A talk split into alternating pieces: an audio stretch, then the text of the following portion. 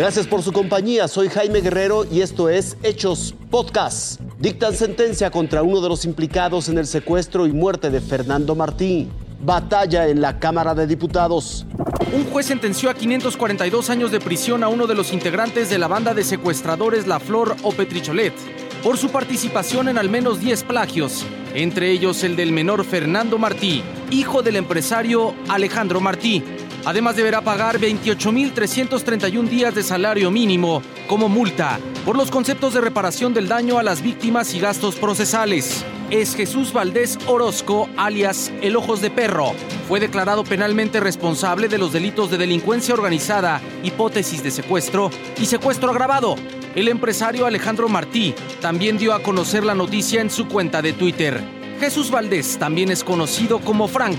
En el caso concreto del secuestro de Fernando Martí, habría realizado funciones de vigilancia, ubicación del domicilio, además de la descripción de la ruta tomada del chofer de Martí del domicilio a la escuela, trayecto donde el menor de 14 años de edad fue secuestrado el 4 de junio de 2008 y localizado sin vida 53 días después dentro de la cajuela de un auto.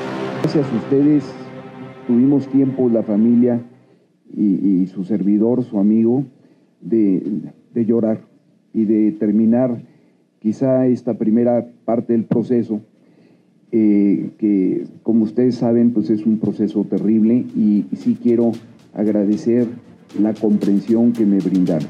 El 18 de julio de 2010, un juez otorgó la orden de aprehensión en contra de Jesús Valdés por los delitos solicitados, misma que fue cumplimentada el 21 de julio del mismo año. Desde entonces, fue internado en el Centro Federal de Readaptación Social número 4 Noreste, con sede en el Rincón Nayarit. La organización Los Petricholet tenía amplio poder para realizar diversos secuestros en la capital mexicana y en el Estado de México entre los años 2007 y 2010. Diego Borbolla, Fuerza Informativa Azteca.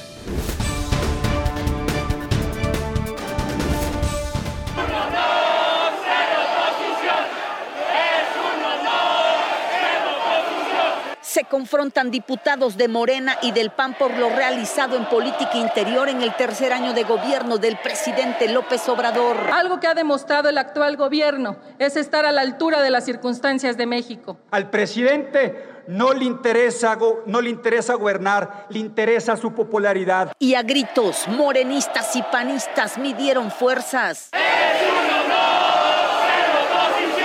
Los ánimos se exaltaron cuando el diputado de Morena, Antonio Pérez, fue a las curules del PAN. Se puso al tú por tú.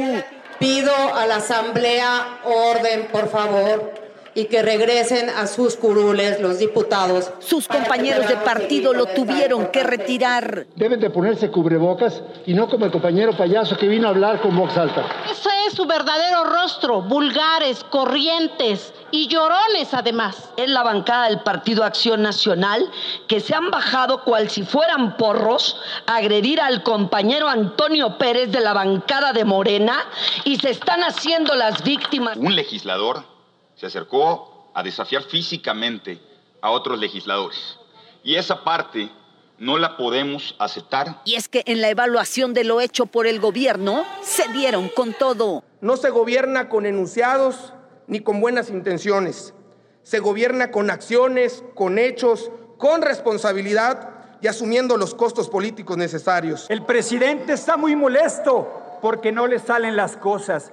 Perdió el control de la Ciudad de México no le salió de Salvívar, se cae su farsa de Lozoya. El liderazgo de Andrés Manuel López Obrador es el que está llevando a corregir la cochinada que ustedes hicieron. Concluya, diputado Cetina, por favor. Y que aquí estamos enderezando.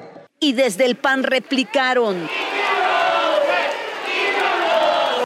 Les quedan bien las playeritas les quedan bien las camisetas. Muchas gracias, diputado. Se pongan la camiseta de México algún día. Las diferencias continuaron en la presentación de iniciativas. El PAN y Morena propusieron un seguro de desempleo y se pelearon por la patria potestad. Al final, los ánimos se serenaron en San Lázaro. Maxi Peláez, Fuerza Informativa Azteca. Esto fue Hechos Podcast.